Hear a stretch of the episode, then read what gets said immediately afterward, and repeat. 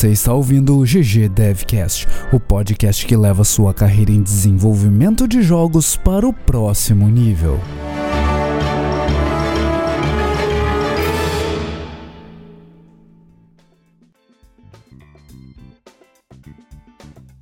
Fala galera, episódio 45 do GG Devcast começando e hoje comigo o Juliano. Tudo bem, Juliano? Tudo bem, tudo certo. Estamos sem o nosso game designer favorito hoje. Perdemos ele pro Ivo, né, cara? Ivo. Impressionante. Não, não consigo acreditar. Mas tudo bem, né? O Ivo. que, que, que é o Ivo, Juliano? Ivo é um evento quem não de, sabe. de lutinha. Tem várias lutinhas.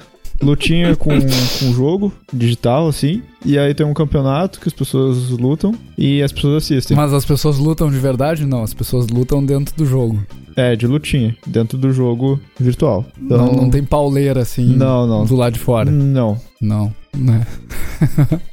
É legal que eu cheguei a dar uma olhada ali no, no Ivo. O Monclar não tá aqui pra falar mal de mim se eu errar. Mas eu vi que tinha campeonato de Street Fighter V, Isso. Tekken 7, uh, Guilty Gear 2, se não me engano, Injustice 2, Injustice 2, uh, Super Smash Bros. Super Smash Bros. do Wii U, uh, que mais? Dragon Ball, Eu acho que Fighter a Z. gente tinha que se esforçar pra falar errado, só pro Monclar E, ter que corrigir. Isso. Aí tinha um campeonato de Mortal Kombat também, não? É, tem campeonato de Little Fighters 2, que é muito massa. Worms. Little Worms. E. O, o o campeonato de Worms foi o melhor de todos pra mim. É, eu também achei. Os hitboxes do Worms estavam meio desbalanceados, eu achei isso. tenso, tenso. É, os, sei lá quantos primeiros, acho que os sete primeiros que eu falei, acho que são de verdade, os outros é bobagem. Ah. Mas é verdade, Juliano, senão vai, vai passar aí desinformação pro nosso público, já pensou? Aqui tem desinformação. Cara, aqui tem desinformação, aqui a gente deixa você perdido também. Ai, Hitbox, Juliano, olha aí. É. Hitbox vai entrar na, na nossa conversa hoje, hein, Juliano? Vai entrar? A gente vai falar da- das mentiras que os jogos não contam. É, quando você acha lá É. que tá jogando um jogo de FPS, tá vendo seus braços e acha, imagina que tem um corpo lá atrás. Não tem corpo, É. não. Não, a realidade é outra. Não, e pior que o, o Hitbox entra nessa também, mas eu vou falar mais depois. E aí, ô Juliano, antes de, de você ir pro, pro seu, seu bloco, aquele bloco que só você sabe, só você gosta dele. Opa, todo mundo gosta dele. que isso. Todo mundo gosta, todo mundo gosta do jogo de destaque do Juliano. Antes de ir pra esse bloco, então você baixou esse episódio aí na quinta-feira, dia. Que dia é quinta-feira? Dia. Dia quinta. Dia 9. né? Você baixou esse episódio no dia 9, dia 8, dia 9. Se você baixou nesses dias antes do dia 10 de agosto, dia 10 de agosto tá começando a Ludundare. Se você tá procurando uma Game Jam para participar, começa no dia 10 de agosto às 7 da noite. Horário de Brasília, a Ludundare edição 42. Isso Enquanto a gente tá gravando, eles estão votando o tema ali. Aí, o que tá ganhando agora é um minuto, planeta morrendo, mundo ancião, ah, tá se espalhando, um único inimigo e construir uma dungeon. Esses são Qual- os, Qual os teu temas chute? aí. Qual teu, teu bolão Olha, vai pra quem? Meu, meu bolão vai pra vários, né? Vai pra vários desses. não vale, seria né? legal, né? Dying Planet. Acho que seria massa. Planeta morrendo. É. Construindo dungeon eu acho massa também. Construindo dungeon também é massa. Né, pra quem não conhece o formato, acontece isso aí, então. Ah, começa uma votação de temas e no dia, no horário ali que começa a Game Jam, eles publicam esse tema pra você para você fazer seu jogo baseado nisso. E aí tem uns, uns itens a mais, uns pontos a mais que Uhum. você pode pontuar eu também. tenho uma recomendação no seu jogo. Pra quem, pra quem vai começar a jam no, dia seguinte, na sexta-feira, tá nos ouvindo na quinta. Recomendação ouvir o episódio sobre jams que a gente gravou com o grande Wilkinson, lá da Jam Episódio 3. Exatamente. 3? Eu não 4? sei, eu falei que era três. Eu, eu chutei É um 3. dos primeiros. Não. Mas assim, Eu, eu acho que é o 3. E pra você que tá nos ouvindo durante a jam aí, boa sorte e bom força pra você. E tome muita água, se alimente direito, durma um pouco. Foi o episódio 6, Juliano. Banho. que a gente falou sobre o Jamtastic, episódio 6. 6, quase. É múltiplo. Tá. Quase, é só o dobro. É. Episódio 6, a gente trouxe o Wilkinson para falar sobre o Jam Task, várias dicas legais sobre participação E sobre game jams. preparo. E sobre preparo emocional, psicológico, né, as Mande- ferramentas que você precisa. E aí eu lembrei de, Hum. de dois comentários, Juliano, que, que tem relação com esse tema também. Episódio 31, dois comentários Tá, desse segura, episódio. segura. A gente já vai pro. Eu, eu, eu quero fazer meus comentários. Não posso fazer meus comentários? Tá. Só uma coisa sobre ainda sobre o. Ah, mande seu jogo pra gente depois da Jam. Ah, isso é verdade. Sim. Terminou a Ludundare, manda seu jogo lá, cara. A gente, a gente curte ver jogos que o pessoal tá fazendo e a gente vai falar do seu jogo aqui, dar um feedback no ar se você deixar. No ar. No ar. Preto e branco. Aliás, falando em deixar, antes de linkar pros comentários, eu lembrei que tem novos apoiadores, Juliano. Não necessariamente novos, né? Mas pessoas que finalmente me autorizaram a falar o nome deles aqui no ar. né? Se você não autorizou ainda, por favor, responda nossos e-mails. Nem dói, é rapidinho. E os nossos apoiadores, então, as pessoas que nos autorizaram a falar o nome no ar aqui: Danilo Costa, o Rodrigo Scharnberg, o Juan Leitão Nunes, o Adrian Cassalini Rigoli, eu acho que é assim que se lê seu nome. Eu li errado, desculpa aí. E o Rafael Maia. Então, apoiadores novos aí. Alguns já estão com a gente há bastante tempo, né? E não tinham respondido o e-mail. Gente sacana, cara. Mas aí, ô Juliano, vou voltar para meus comentários. Você não ia deixar eu fazer meus comentários. Coisa feia. Ah, faz cinco cursos no Duolingo pra não pro- pronunciar o nome certo dos apoiadores, cara. Que isso. né? Pô, o nome do cara é difícil, cara. Cassaline. Eu acho que é Cassaline ou Casaline, né? Eu não consigo descobrir da, da onde é esse nome pra falar certo. Não falava. Mas Que mentira, né, cara? Que mentira. Mas aí os dois comentários, Juliano, lá do episódio 31, que tem a ver com participação em Game Jam. O primeiro é do Fernando Henrique Rosa. Ele comentou que seria legal a gente ter citado engines mais simples. O episódio 31, para quem não lembra, a gente falou muito de Unreal Engine, Unity, e, ele reclamou que a gente não falou de engines como Construct, Fusion. Ah, ele comentou que participou de Game Jam usando Construct 2. Então, realmente, são outras opções, né? A gente falou bastante de Unity e Unreal, que são as duas engines mais utilizadas no mercado. Nosso foco naquele episódio foi muito mercado. Mas agora que a gente está sugerindo que tu participe de uma Game Jam, acho que vale a pena então voltar nesse comentário do Fernando Rosa e falar também. Existem outras engines, existem engines mais simples. É verdade. Existem engines que não te trazem o mesmo poder que, que a Unity Unreal tem, mas também não te trazem a mesma complexidade de desenvolvimento que essas engines têm. Então tem muita gente que vai participar de Game Engine usando Construct ou Construct 2, Participar de Game Jam. Fusion, participar de Game Jam. E tem, tem projetos ah, profissionais feitos nelas também. Sim. E o Monclar não tá aqui pra falar da experiência dele com o Goldot. Ele tá usando bastante o Goldot. Então ficam aí mais recomendações de engines. Não é só de Unity e Unreal que se faz game dev no mundo. É, a É, gente outras falou mais sobre essas aí porque são as que a gente já tem mais conhecimento, mais background pra falar, né? Exato, exato. Eu, fora Unity e Unreal, mexi um pouco com SFML, com. que mais? Brinquei um pouco com Goldot, mas muito pouco. Uh, Pygame também, mas as, as que a gente trabalha mais no dia a dia é Unity e Unreal mesmo. E aí, o outro comentário que não tem uma relação direta com, com game engines, mas tem a ver com programação de jogos. Comentário do Rafael Wilker. E eu percebi que eu não respondi a segunda pergunta que ele me fez lá. Ele perguntou se como é que estava o mercado de jogos para web, tendo em vista que o Flash praticamente morreu, e se Unity é uma boa opção, uma boa transição para quem sabe programar em JavaScript. E aí eu respondi que sim, Unity é uma boa opção, que apesar de a sintaxe ser um pouco diferente, é uma é uma transição ok assim. E Unity é uma é uma plataforma boa se você está querendo desenvolver jogos para web. Eu pessoalmente acho que não morreram ainda, agora com WebGL e tudo mais. A gente está vendo jogos legais sendo desenvolvidos para o browser. E aí ele perguntou se, ah, mas o C Sharp não é muito diferente de JavaScript, ActionScript.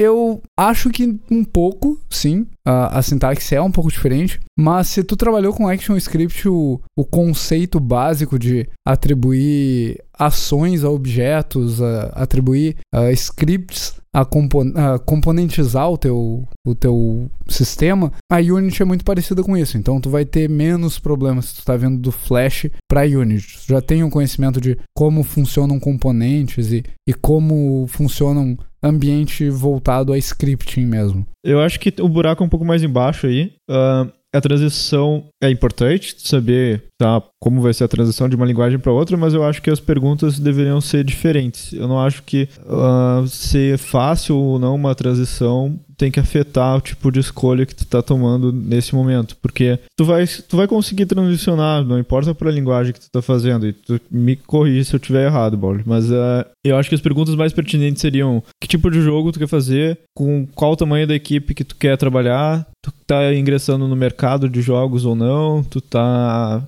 querendo fazer isso por ti mesmo. Então, porque decidindo entre essas aí, tu te preocupa com a transição. O que que tu acha, Valdo? Porque... Eu, eu acho que faz sentido, sim. O, o ponto principal ali da questão dele, a parte técnica, é, é isso que a gente comentou antes mesmo. É, é uma transição que ele vai conseguir fazer, ele vai conseguir reaproveitar os conhecimentos que ele já tem de Flash, de JavaScript, para usar numa, na Unity, por exemplo. Mas sim, tudo vai depender, a, a escolha que ele vai fazer agora vai depender de qual é o momento de vida dele, o que ele quer fazer com esse conhecimento, se ele está buscando se reinserir no mercado. Ele era desenvolvedor Flash, pelo que eu entendi.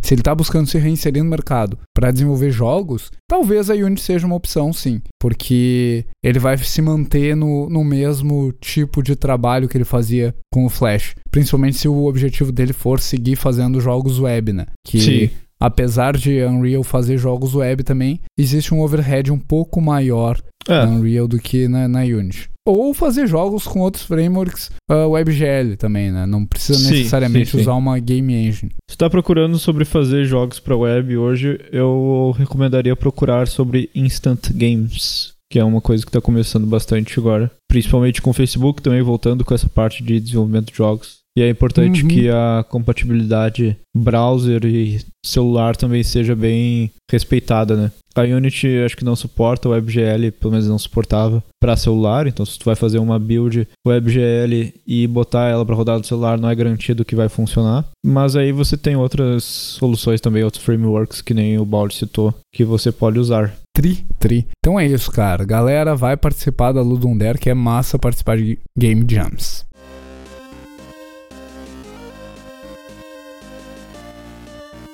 Mas e falando de joguinho, Juliano, e o seu jogo de destaque? Joguinho, jogo jogaço. Vamos falar hoje sobre Necrosphere, rapaziada. Pessoal, estamos falando sobre outro jogo desenvolvido pela Cat Nigri. Cat Nigri. Olha aí, você tá falando mal de mim, né? Oh. É. É que é Cat Nigiri. Aí a segunda vez que fui pronunciar eu pensei, agora eu vou falar Nigiri. Daí eu falei Nigri de novo. E Nigri. Necrosphere, eu recomendo muito vocês verem o vídeo que a gente vai botar aí do release trailer deles, que já está lançado inclusive no Steam, você já pode comprar. É um jogo plataforma, você pode comprar aí por 10 reais. É um, cara, um jogo hardcore pra caramba. Só vendo o vídeo aqui eu já fiquei assustado. Eu já fiquei com certeza eu fiquei cansado. de que eu não vou conseguir completar a primeira fase. Mas assim, se você gosta de desafio, isso com certeza é para você. Você usa somente dois inputs, olha só, que sinistro. e tu vai controlando esse personagem pelas plataformas, vencendo vários desafios. O que, que, que, que tu achou, Baldi? Tu viu o vídeo? Cara, eu na verdade fiquei curioso com, com o negócio de usar só dois botões, porque olhando no vídeo tu espera que, ah, pelo menos tu tem que pular e andar pros lados, sabe? Não, o pulo é todo feito pelos objetos que tu vai encontrar no, no cenário, pelas mecânicas diferentes. Por, por exemplo, tem algumas, tem algumas partes do cenário que vai fazer com que tu suba, né? E também uhum. tem jetpacks, por exemplo, que acho que ele vai ativar com uma frequência do tempo, e daí tu vai controlando ele. Ou tu controla é, não entendi. Tem um jetpack, por exemplo, que na minha cabeça ele precisaria de um outro input mas vocês Exato. estão dizendo que com dois. Vamos ver como é que foi resolvido isso. Isso tô bem curioso. E aí, É, eu, eu não, não sei como que eles resolveram isso, mas eu tô, tô curioso pra saber. Metroidvania, plataforma, bem o pixel art bem, com uma, uma resolução bem reduzida, então tá super clara a mecânica, muito curioso pra ver como é que tá, como tá sendo feito isso daí. E a gente sabe que os jogos da Cat Negri são muito bons, então com certeza esse novo lançamento deles aqui vai ser maneiríssimo. Está sendo maneiríssimo. Foi lançado Tri. em setembro de 2017 e tá disponível aí pra quem quiser jogar já. Tenso, tenso. Eu, eu vou comprar ele depois do episódio aqui pra ver qual é que é, Juliana. Eu não conhecia o jogo e eu achei bem legal. Eu, eu curto jogos de plataforma, assim, ah, que tem um, um desafio adicional. Apesar de que na hora que eu tô jogando eu fico ridiculamente frustrado, até que eu não me frustre mais porque eu aprendi. Sim. Eu, eu lembro muito do, do Super Meat Boy nessas horas, que É, é, é um sofrimento, é uma desgraça infinita, até que você entende o que, que você tem que fazer. E aí, Sim. quando você entende o que você tem que fazer, você se sente bem porque conseguiu terminar a fase. Né? E esse jogo aqui parece ter o mesmo estilo. Sim, sim, sim. Inclusive, ele foi comparado aqui com o Super Meat Boy na descrição. You should call this a Super Meat Boy. Não, Super Meat Broidvania. Nossa, E- Super Metroidvania. Construído Ok. na Construct 2. Olha aí, ó, a gente tava falando de outras engines, os caras usaram Construct. Bem massa. Tri, tri. Mas e aí, ô Juliano? O que que, que que a gente Hoje- veio conversar aqui hoje sem o nosso game designer? A gente veio falar de game design. Sim. hum, Game design exclusivamente. Porque a gente tá. Exclusivo. A gente tá dedicado em fazer o Monclar ter se arrependido de não ter participado hoje. Mas assim, a gente vai falar algumas coisas que inevitavelmente vai ter que envolver um pouco de game design, porque hoje a gente vai falar sobre mentiras no desenvolvimento de jogos, mentiras que o, que o desenvolvedor está fazendo pra te iludir, pra te ludibriar, Mentiras que os jogos contam. Pra quando você olhar pra uma coisa, aquela coisa não é aquela coisa, entendeu? aquela aquela coisa não existe. Mais claro que isso, exatamente. Cara, eu lembrei de uma mentira que a gente não tinha conversado antes. Manda. no início do, do episódio. né? Antes da gravação ali, a gente tava falando de várias mentiras e eu esqueci dela. Tu chegou a jogar o Tomb Raider, Tomb Raider de Todos. PlayStation 1, se não me engano? Joguei todos pra PC. Só que Tinha uma, uma grande mentira no do PlayStation 1. qual O, o cenário era 2D. do PlayStation 1 era 2D, É, o cenário era todo 2D. O background Na real, eles usaram uma técnica que eles Ah, eu tô ligado. faziam que é. projeções das imagens Sim. E aí parecia, dado a disposição delas, que era um cenário 3D, mas não era. E aí muita gente falava, poxa, esse jogo roda muito mal no meu videogame, olha só, ele tá o tempo todo engasgando. Não, na verdade é porque a- as imagens estavam um pouquinho desalinhadas uma das outras. E aí Uhum. parecia que ele tava engasgando, mas na verdade não, ele só tava com desalinhamento entre as imagens que compunham a cena, compunham o cenário 3D.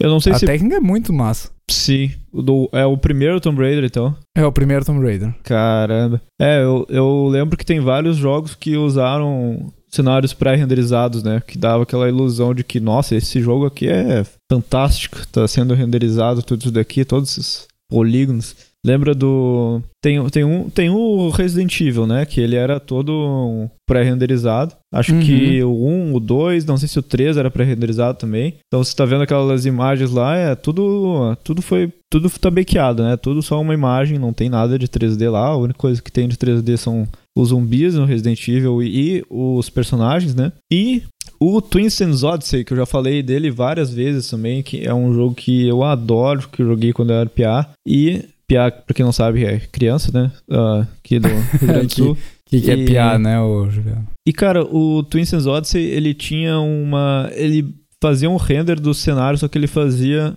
em tempo real um bake 2D do cenário. Então era muito, muito engraçado isso, porque tu podia atualizar a câmera apertando Enter, por exemplo. Aí o que acontecia? Tu tava correndo com o teu personagem em terceira pessoa, né? Tu apertava Enter e a câmera era recebia um refresh. E aí você conseguia ver o cenário. Você tá me ouvindo ou você caiu de novo? Sim, sim, Ah, tô tá. te ouvindo.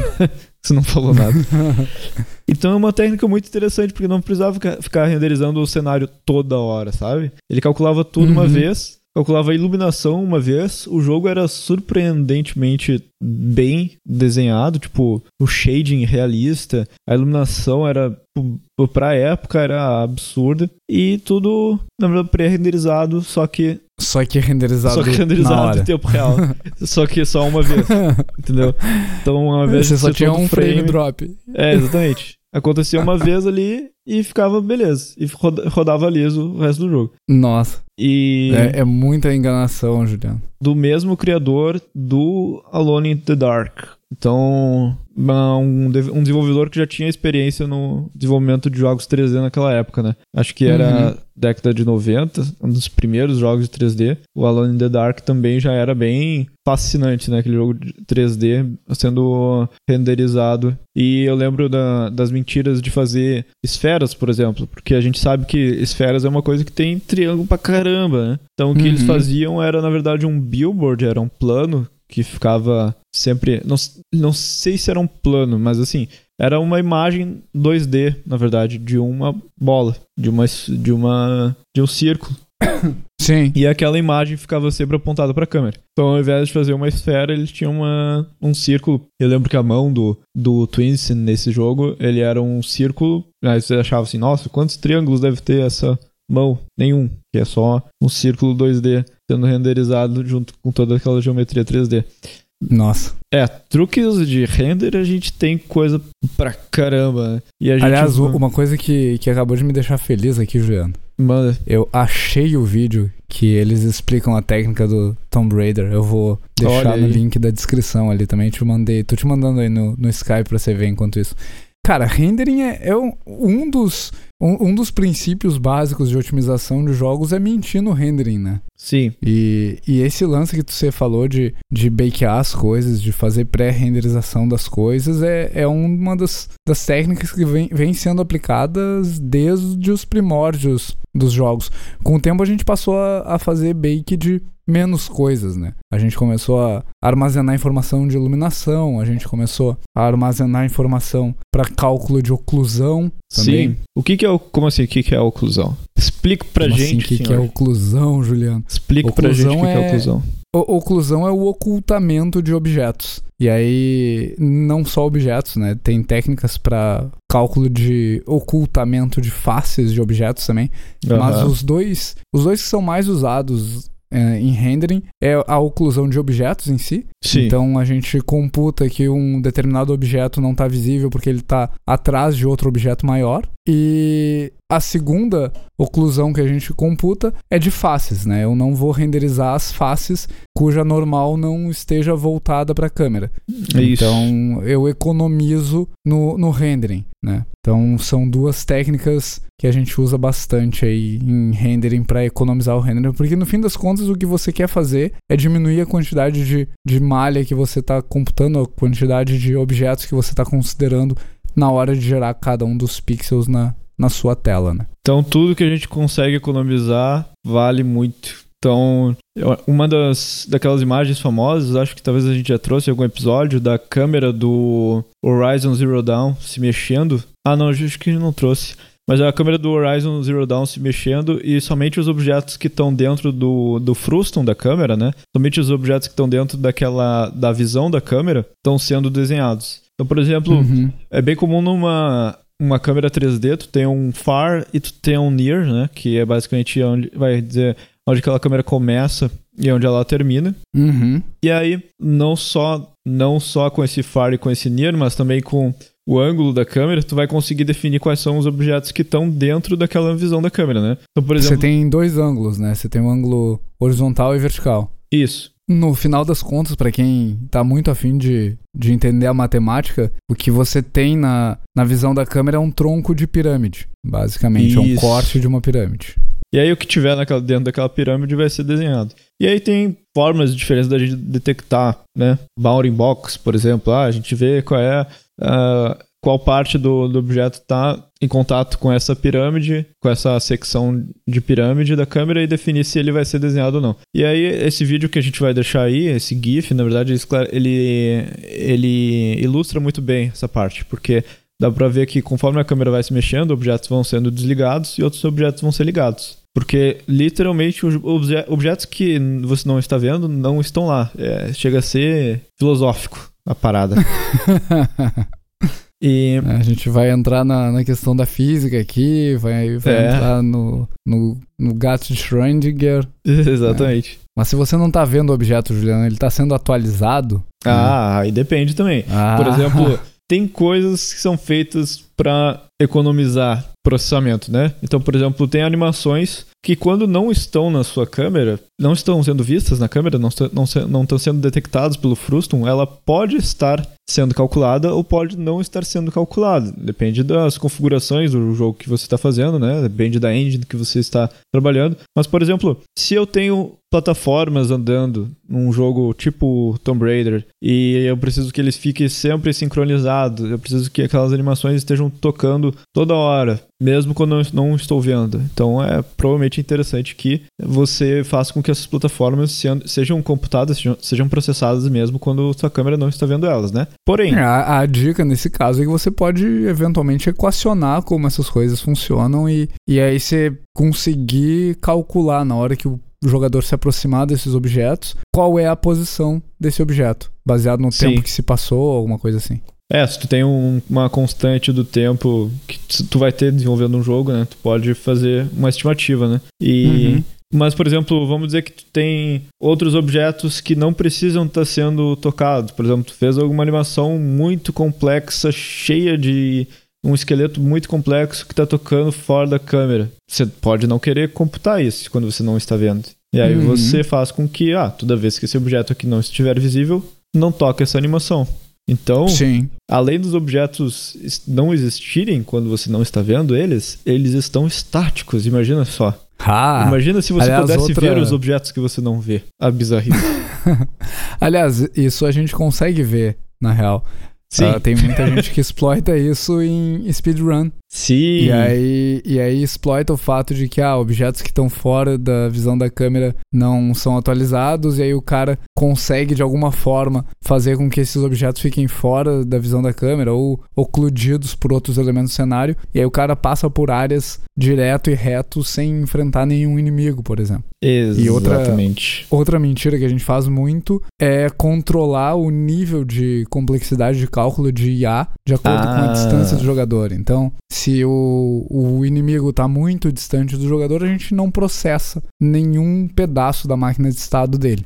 Ele fica mais ah, inteligente quanto mais perto. Olha ele só. fica mais inteligente quanto mais perto você tá do, do inimigo, né? Então, ah, eu tô à distância que eu enxergo ele. Agora a gente vai começar a calcular uh, o caminhamento dele, vai definir Sim. waypoints para ele andar e tudo mais, vai ligar a detecção de, de você Tipo, o inimigo vai ser capaz de te detectar. Do contrário, não. Se ele estiver longe, ele não calcula nada mesmo. Então, se você conseguisse pegar uma sniper e olhar um inimigo que tá, tipo, muito longe com um rifle, com, com um zoom. Ele você... estaria parado estático. Parado estático. ou batendo, andando contra a parede, batendo. ou andando contra a parede. Que nem exato. aqueles robozinho de aspirador. Isso, isso, que nem os robozinhos de aspirador. Aliás, inimigos é outra grande mentira, né, Juliano? A gente mente muito com, com mecânica de, de inimigos. Ah, sim. É, vou, vou, falar do game design aqui, né? Falar de várias Fala. mecânicas. De game só design. Só pro ficar mordido. Mas a gente, a gente mente muito em, em jogos uh, ah, para tornar a experiência mais legal. Então, em, em alguns jogos, a gente vai tentar, por exemplo, permitir que as primeiras experiências, os primeiros encontros com os inimigos sejam mais fáceis. Porque uhum. a gente uhum. quer que o, o jogador se sinta uh, superior, se sinta bem com o que ele tá fazendo dentro do jogo, né? E aí, conforme ele progride no jogo, a gente torna essa experiência mais difícil. Uhum. E aí tem uma história lá do. Uh, como é que é o nome do cara? Do Remy? Ah, uh, sim, Remy Smart. Que é, no Luftrausers, ou Luftrausers, uma coisa assim. É um joguinho bem legal, recomendo. Se você não conhece, vá jogar, é bem bom. naquele jogo, os primeiros inimigos, eles te erram deliberadamente. Pra que você ache que, que tá dominando o dodge. Tipo, tem uma das manobras que tu faz com o teu aviãozinho lá, que é o dodge. E aí os primeiros inimigos que tu encontra, eles erram de propósito. Pra te, te sentir fodão. Porra, tô dominando o dodge, sou, sou massa aqui. Ou a gente vai te dar um inimigo, por exemplo, com menos vida do que os inimigos normais ou a gente vai fazer com que os teus golpes causem mais dano no início do jogo do que depois. E isso é feito com cuidado. Algumas vezes a gente percebe que isso está acontecendo quando ele é bem, bem craftadozinho, assim, bem gostosinho. Uh, os desenvolvedores tomaram cuidado de transformar essa essa experiência numa transição uh, smooth, assim, para evitar que o jogador perceba que ele Sim. começou causando muito dano e agora ele causa menos dano. né? Então, na verdade, a gente está ocultando o fato de que você não é tão forte assim, você não é tão bom assim no jogo, mas a tua Uhum. experiência está sendo legal. Sim, tem vários. A gente vai botar a referência que a gente tá usando de uma, de uma thread no, no Twitter que rolou faz um tempinho atrás sobre isso, né? Foi a Jennifer Charlie. Charlie. Agora, minha vez de novo. Que ela perguntou quais são as mecânicas brilhantes de games que são escondidas dos players pra a gente provocar um certo sentimento. E tem muitos aqui que são muito legais que a gente vai trazer também. Mas eu acho que seria muito interessante, por exemplo, fica, fica a ideia aí pra um jogo em que no final tu descobrisse todas as mentiras que o desenvolvedor fez e aí você ti. joga ciente das mentiras. Não, não, no final, tipo, tu vai jogar tudo e aí, tipo, na tela de, cre... na tela de créditos tá escrito assim: ah, a- o inimigo X deveria ter te matado, ele não te matou pra fazer você se sentir bem. E aí você A, a vai gente ver não tudo. te matou porque a gente sustentou a tua vida em um Isso. de vida por mais tempo. Isso. E aí você porque vai ler teu um de aquilo. vida durou 10. Isso. e sentir como você, tipo, não conquistou nada, assim. Cara, no- nos Um jogos de de corrida, realidade. e aí até no, no Horizon Chase a gente mente muito pro jogador. Ai, ai, ai. É. Olha aí, os jogos de corrida o que se faz muito é, é diminuir a velocidade dos carros. Ou aumentar, né? De acordo com o que a gente quer fazer. E aí, eventualmente, tu vai jogar, sei lá, um Gran Turismo que tu tem mais informação sobre a velocidade dos carros. É mais um para um a relação de velocidade. E aí tu vai dirigir, sei lá, um- uma Kombi da vida no, no Gran Turismo. E aí tu vai ficar puto que o cara que tá na tua frente corre mais. Sim, ele corre mais porque o desenvolvedor deliberadamente aumentou a velocidade máxima daquele carro. É. Mas daquele carro específico pra tornar aquela, aquela tua campanha, aquela tua fase mais difícil mesmo. E aí quando tu pega aquele carro, tu não consegue atingir a mesma velocidade que teu inimigo conseguia. Nossa. Então, essa é uma mentira comum, assim, em jogos de corrida. Você aumenta e diminui a velocidade dos carros de acordo com a dificuldade que você está impondo ao jogador. Tem uma outra aqui também do System Shock e de outros jogos de tiro também que as suas últimas balas têm dano maior, tem um multiplicador de dano. Então você sente que sua arma tá acabando lá, mas você tem aquele feeling de seus últimos tiros são extremamente significativos. É o que conta, né? Me safei na Exatamente. última. E aí é legal, porque é, ela perguntou especificamente mecânicas que trazem essa al- alguma emoção, né, pro jogador. E é uma emoção muito forte, tu dá um tiro no cara, acabou tua munição, mas ele morreu. E aí tu caceta, É. foi no último tiro que ele morreu Exatamente. né? E isso foi deliberado. Então é parte da construção dessa, dessa experiência. Construir as experiências é, é o grande fundamento desse, desse tipo de mentira nas mecânicas quando a gente tá falando de game design, né? É.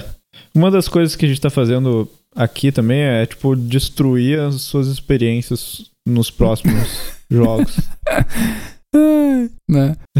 É, é, e, isso a gente já falou em episódios do- no É, passado, né, exatamente. Juliano? A gente, quando começa a desenvolver jogos, a gente nunca mais olha jogos da mesma forma. É. A gente sempre olha pras mentiras que os jogos contam.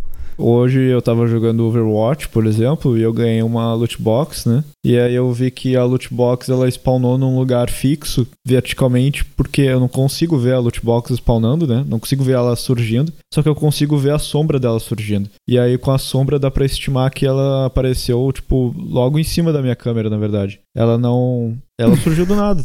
A minha loot box foi ativada no meio do nada. E aí. Quebrou um pouco da minha emoção abrindo elas agora. Uh, aliás, loot box, outra experiência Olha que se mente muito em jogos, né? Uh, vamos supor, essa experiência do Juliano aí. Ele tava lá no Overwatch, feliz e faceiro, jogando, e ganhou uma loot box. Faziam dois meses que ele não jogava o jogo. Oh, A gente vai aumentar a chance de drop raro dele, né? Cara. Pra ele sentir que, caceta, olha só, fazia um tempão que eu não jogava e agora ganhei um- uma, sei lá, uma skin épica. Não quero dizer nada, mas foi exatamente o que aconteceu. Eu ganhei umas 5 ou 6 skins seguidas. assim. Né? E, e isso é pra deixar o Juliano agora pensando: Poxa vida, se eu tivesse jogando, eu teria ganho tanta coisa legal. Se eu e aí ele vai tivesse. ficar jogando mais dois É. meses. Exatamente. Né? Mexer nos drops é, é importante. Um jogo que, que eu achei interessante, que faz isso menos, mas ainda faz, é o Clash Royale. Ah, Ah, é? Eles fazem, eles mexem um pouco nos drops. Ah, tem um, um lado que é é para incentivar jogadores a, a investir no, no jogo, né? Eles Sim. aumentam as tuas chances de drop logo depois que tu gastou dinheiro no jogo, mas eles têm uma sequência fixa de, de caixas que você vai ganhar. Então, É? uma vez que você. de- Sim, se tu conseguir entender em que pedaço da sequência você tá, pelo menos era assim quando eu jogava, sei lá, um ano atrás. Se você determinar em que pedaço da sequência você tá, você sabe quais são as tuas próximas caixas e, e aí você consegue fazer um tracking de que caixas você vai ganhar. Nossa. Dito isso, a, a qualidade da caixa só determina o tipo de drop que vem dentro dela. E aí o que as pessoas fazem, uma vez que determinam essa sequência, é, sei lá, vou ganhar uma caixa extremamente rara. Minha próxima Aham. caixa é uma caixa extremamente rara. Aí eu vou lá e gasto dinheiro no jogo. Ah, Gasto 2 dólares no jogo. Porque daí eu ganhei uma caixa extremamente rara. Existe um mecanismo que aumenta a minha chance de, de dropar itens. Quando eu gasto dinheiro, então agora eu tenho uma caixa rara com chance de drop muito maior. Nossa, põe meta Então as nisso. pessoas acabam exploitando. É um meta, né? E, e dá pra exploitar isso, essa mentira que, que a gente conta nos drops também. Caramba. Mas assim, de game design é uma coisa que tem demais mentiras, né? Eu tenho certeza que teria um- uma pessoa cabeluda que poderia estar contribuindo também. Com outras mentiras. Mas ele Mas- preferiu ficar vendo o Evo, ficar É. vendo jogo de lutinha. Aliás, jogo de lutinha também tem mentira, Juliano. Ah, Fala, era mano. mentira que eu ia falar lá no início do episódio. Hitbox. dos hitboxes. É, é outra forma de você mudar a dificuldade de um, um jogo de luta, um jogo que tenha hitbox. O que geral, que é o não hitbox? necessariamente. É o hitbox é a área de acerto de um hit, ou um tiro, ou um soco, ou um chute. Então é, é a área que permite que você cause dano em outro personagem. Né? É uma explicação meio bizarra, mas é mais ou Uhum. menos isso. No caso de Quando- jogos de luta, é um, normalmente um cubo, ah, uma esfera, um- uma pirâmide, enfim, dependendo do tipo de jogo, tu vai ter ah, hitboxes diferentes. Você usa cápsula de vez em quando também, e ela vai determinar quando você causa dano. Então, quando você atingir com o seu hitbox o hitbox do oponente, você causa dano no oponente. E o que se faz muito em, em jogos de luta, em jogos de tiro que usam hitbox para determinar se tu acertou um tiro ou não, é alterar o tamanho do hitbox para facilitar ou dificultar o jogo. E aí tem um jogo que eu sei que mente nesse aspecto, que é o Sniper Elite. Eles mentem o Nossa, tô hitbox da agora. cabeça para que tu consiga ter aquela emoção de ver um tiro teu acertando a cabeça do inimigo mais vezes. Então eles dão uma mentidinha assim. Então se teu tiro passar raspando na cabeça do cara, ele vai ser considerado um headshot igual. Mas eles usam, será, a distância dele também? Por exemplo, quanto mais longe,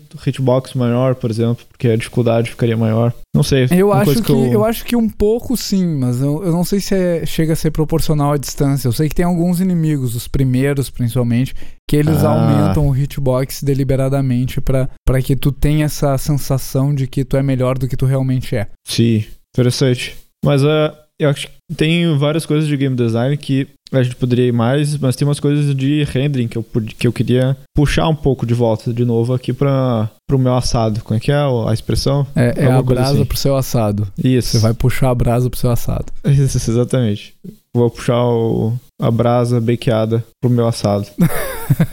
Ah, de rendering a gente foi vendo, né? E tu mencionou que muitas das coisas que muitas das coisas que os jogos fazem agora é ter cada vez menos informações bakeadas, né? E aquilo que a gente está vendo muito e que a gente ainda vê bastante, por exemplo, é iluminação. Então, enquanto que você vê que um, o cenário não está mais bakeado, que não é mais texturas projetadas, por exemplo, que foram renderizadas uma vez e agora estão direto com imagem, como se fosse uma foto que tu abre no teu celular, a gente vê agora informações de luminosidade. A gente vê essas informações que também estão bakeadas, só que de forma um, pouco, um pouquinho mais complexas dentro do jogo também. Então, ao invés de tu ter que calcular, por exemplo, uh, o rebatimento da iluminação, você vai ter aquilo mapeado numa imagem mesmo, nos seus uhum. assets do jogo, né? No seu ambiente do seu jogo. Então, você está jogando uh, o Ballistic tinha muito isso de ter light maps nos cenários. Então, o light map é o nome dessa técnica que a gente está falando sobre a iluminação tá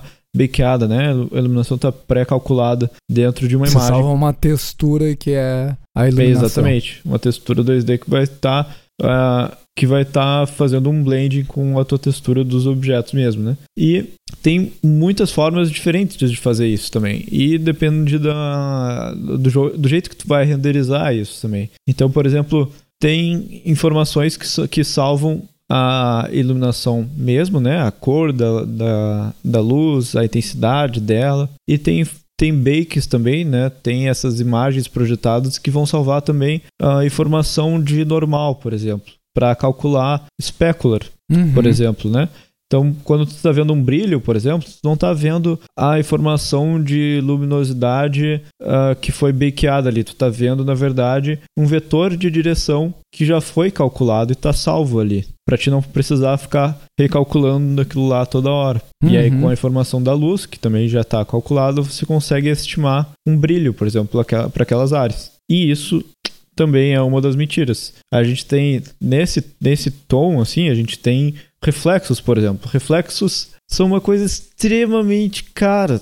É, uma, é absurdo o preço para se pagar para reflexos. Porque você imagina, vamos pegar um FPS, por exemplo. Se a gente fosse fazer o ballistic com reflexo, e como é que a gente ia fazer com os caras que só tem braço? Você que só tem braço? O que, que a gente ia fazer, Balde? Como assim eu só tenho braço, Juliano? Que história é essa? Segurando a arma. Seu, seu corpo não existe. Co como assim? Meu corpo não existe, Juliano? Seu corpo Meu não corpo existe. existe sim. Claro que sim, Juliano. Como é que eu caminho pelo cenário, Juliano? Ah. Eu, eu preciso de pernas para caminhar pelo cenário, Juliano. Você é um cilindro. Na verdade, você é um cilindro. Você é um cilindro. dias com o cenário. E se você fosse ver, e a gente tem, tem, tem vídeos disso, de animação de reload de arma, que o braço vai para posições esdrúxulos, posições bizarras para quando tá fora da, da câmera, por exemplo. Nossa. Tem vídeos de outros jogos que a gente põe aí que é, é muito engraçado. E ainda no, no, reflexo, né, gente, isso daí é só um dos problemas, porque, porque o reflexo, ele é, é na, na solução mais mais straightforward, na solução mais direta, é basicamente renderizar tudo duas vezes né? Renderizar uhum. uma vez para tua câmera e renderizar outra vez para o reflexo, né? Tipo, no mínimo, no, no, na situação mais simples tu vai fazer isso. Então tem algumas soluções para isso também.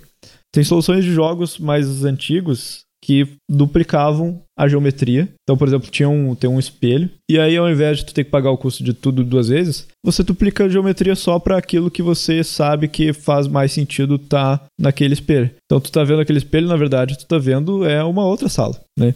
É uma outra sala tinha. refletida. exatamente. Lá atrás. Ou você tem uh, um pouquinho mais recente depois veio o Cube Maps, por exemplo. Hum. Cube Maps são texturas 2D. Não, desculpa, são texturas de CubeMap, são texturas bakeadas que estão projetadas numa, num cubo ou numa esfera, por exemplo. E, essas, uhum. e esses CubeMaps, né, que eles podem estar tá, podem tá projetados de maneiras diferentes, eles vão simular, podem estar tá simulando reflexo, eles podem estar tá simulando iluminação também, como a gente tem umas soluções mais atuais de, de bake de iluminação indireta. Mas vamos focar no reflexo agora. A gente tem, por exemplo, a gente vai ver isso até no Overwatch, em muitas situações. Tu vai ver vidros que. E tem, tem vídeos com isso, que é muito engraçado, que tem o reflexo de uma janela que não tem contexto nenhum com o que de fato é. Porque, na verdade, o desenvolvedor foi lá, fez o bake de um reflexo que às vezes não é nem naquela cena mesmo, né? Salvou aquele Uhum. reflexo no cube map que às vezes não tá nem dentro daquele cenário mesmo e tacou lá naquele espelho. E aí fica bizarro. E aí fica bizarro, só que se tu tá passando rápido ali no multiplayer, matando 50 pessoas, fica um efeito bacana, porque tu tá vendo aquele movimento ali, você sabe que é um vidro, mas, né, não é 100% preciso. Intenso, cara. Só mentira, Juliano. Você me conta muita mentira, Juliano. Só mentira. Aliás, o. O que, que eu ia falar? Me perdi, esqueci o que eu ia falar. Eu, eu tava tentando lembrar, na verdade, se o Team Fortress renderiza o corpo inteiro dos personagens quando você tá em primeira pessoa ou não. Ah, sim.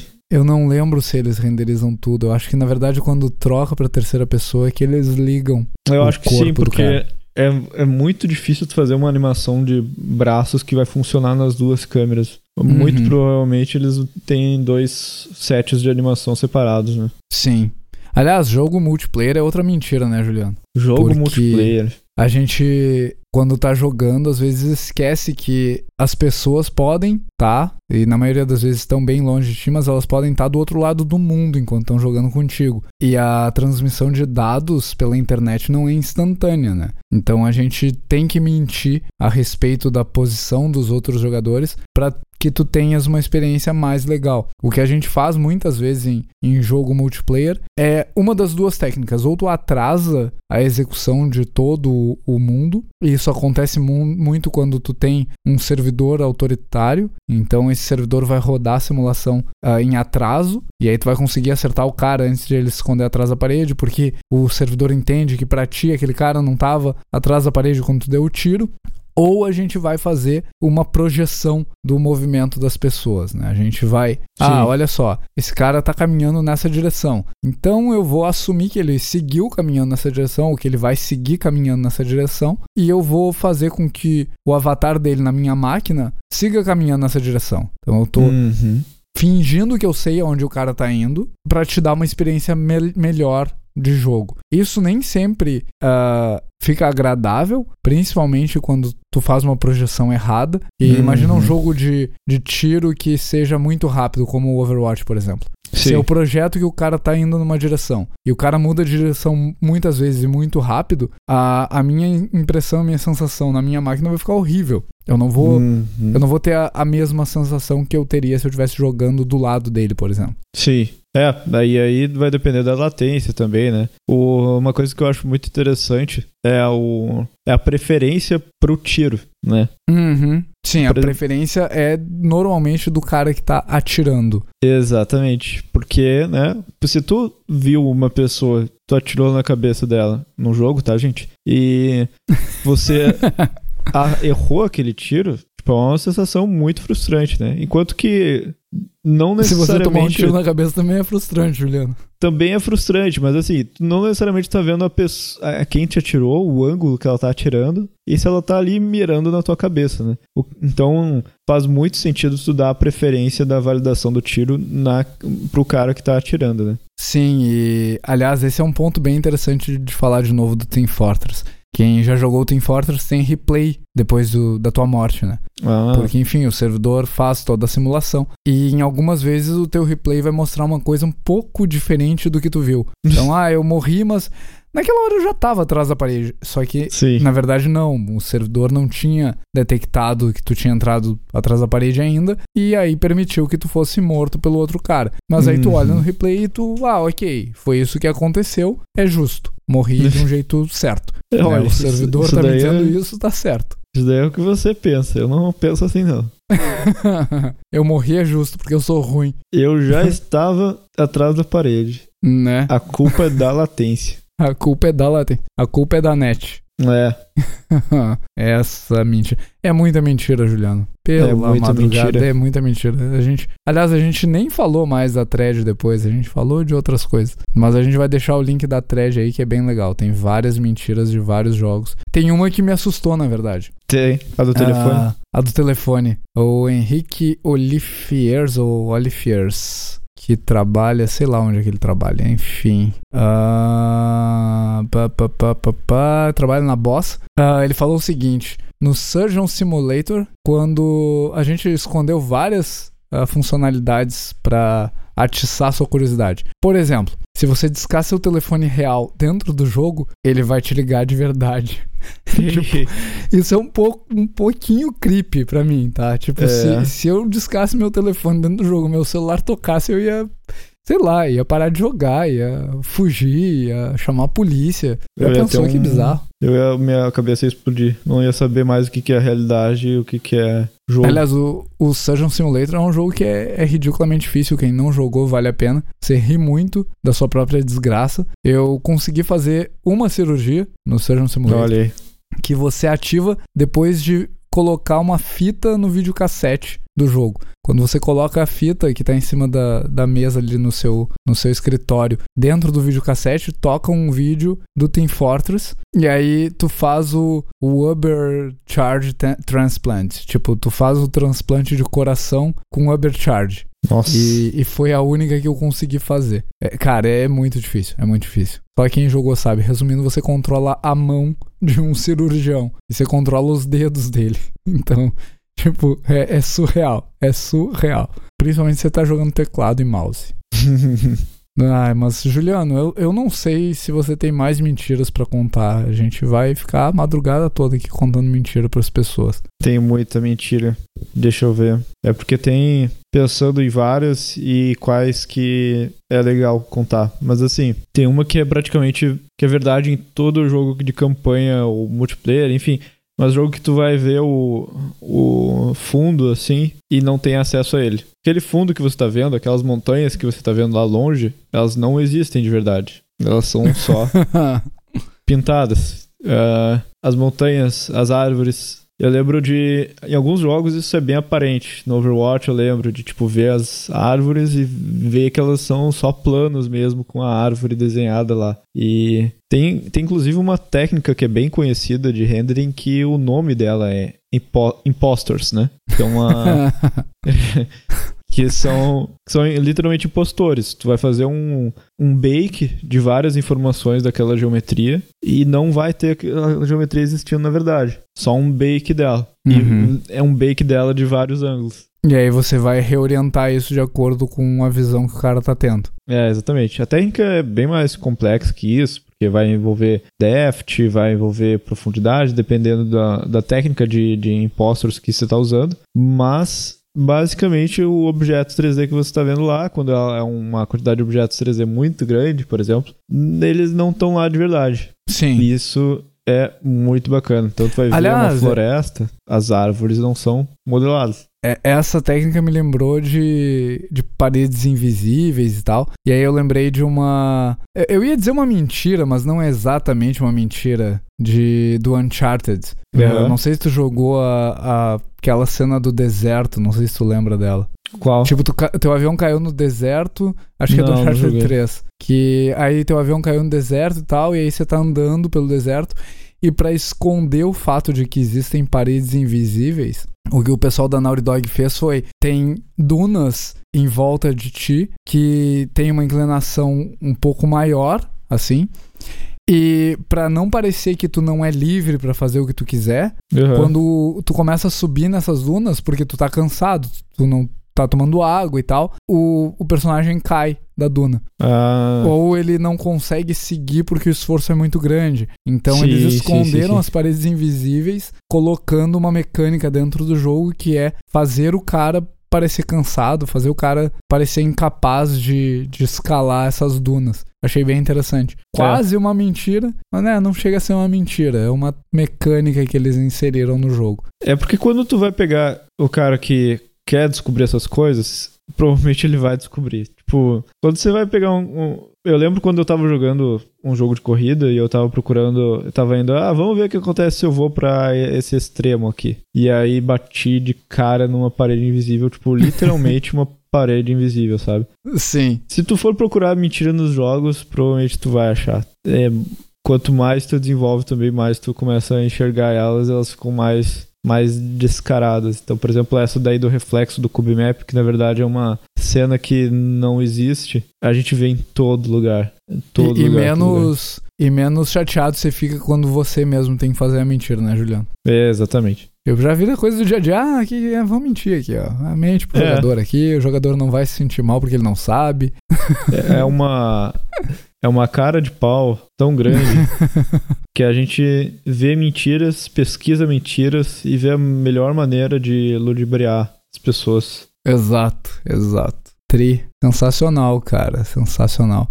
Eu, eu vou te interromper, Juliano, né? Vou, vou te parar Interrompa. antes que, que você vá embora infinitamente, né? Pra fazer o meu jabá aquele de sempre, né? Se você tá curtindo os nossos episódios, deixa seu comentário lá no site. Se você curtiu esse episódio, entra lá no ggdevcast.com.br barra 045. Se você tá curtindo muito, muito e quer nos ajudar a manter o programa no ar, entra lá no apoia.se barra ggdevcast, deixa seu apoio. Aliás, se você é um dos nossos apoiadores lá que tem, que vai participar do nosso encontro, responda a nossa pesquisa. né? Recado para pessoas que não nos responderam ainda, porque a, a, nossa, a nossa organização aqui depende da democracia para a escolha de uma data correta para o nosso encontro com os apoiadores. Ah, que mais, Juliano? A, a nossa mentira de sempre, a live vai voltar um dia. É. Sim. Olha, eu, eu não quero te dizer nada, Juliano, mas a gente tá chegando no episódio 50 já. Olha aí. É, o episódio 50 tem que ter live. Falta um mês e uma semana. Falta um mês e uma semana. Dia 7 de setembro, GG Devcast completa Feriado, um hein? ano. Feriado. Não tem nem desculpa. Já se prepara aí. Aliás, a gente não pode gravar dia 7, né, Juliano? Por dia quê? 7 o episódio vai ter que ir pro ar, provavelmente, não? Ah, 7 de setembro é na sexta, na verdade. Episódio já vai 7 de setembro é uma sexta, o episódio vai ter ido pro ar. É, eu não sei, a gente vai ter que calcular aí, mas dia 7 de setembro, possivelmente a gente vai ter gravação, né, Juliano? Não Pô, sei, o que um tiver, ano. tá todo mundo convidado pra, pra festinha. Aniversário de um ano do GG Devcast, Juliano. Tem que ter gravação. Vamos combinar os comes e bebes. É. eu, cada um traz sua cerveja. Cada um traz E- sua cerveja e a gente encontra todo mundo no Twitch. É, exatamente. Olha aí, hein? Promessa é dívida, hein, Juliano? Um, dois, três, quatro, cinco. É, peraí, 45, 46, 47, 48, 49. Não, cara, o episódio 50 a gente vai gravar dia 7 de setembro. Ah, então é, tá o bom, episódio então tá 50 perfeito. vai ao ar na quinta-feira, dia 13 de setembro. Olha aí. 45, 46, 47, 48, 40. É exatamente isso. Tá tudo perfeito. Olha aí, então tá marcado já. O Juliano não pode me enrolar depois. Dia Nope. 7 de setembro tem gravação no Twitch do GG Devcast. Comemoração um ano, episódio 50, várias paradas maneiras. Fazer uma retrospectiva, a gente vai convencer o Monclara a não ficar assistindo o Ivo e vir gravar com a gente, Exatamente. né, Juliano? Vai que mais, Juliano? massa. E Vai ser massa. se você tá curtindo, quer nos seguir no Twitter, nossa conta lá também, GG Devcast. Estamos no Facebook, estamos no Discord, estamos no YouTube, estamos no Instagram. Então, onde você. A plataforma social de preferência. Se não tiver nenhuma, tem o site também. Nós estamos sempre atentos aos comentários. Se a gente não tiver na sua plataforma, você manda pra gente que a gente entra lá também. E-mail. E-mail no contato arroba ggdevcast.com.br E, cara, se você não tem mais nada a dizer pela noite, por mim é GG. GG.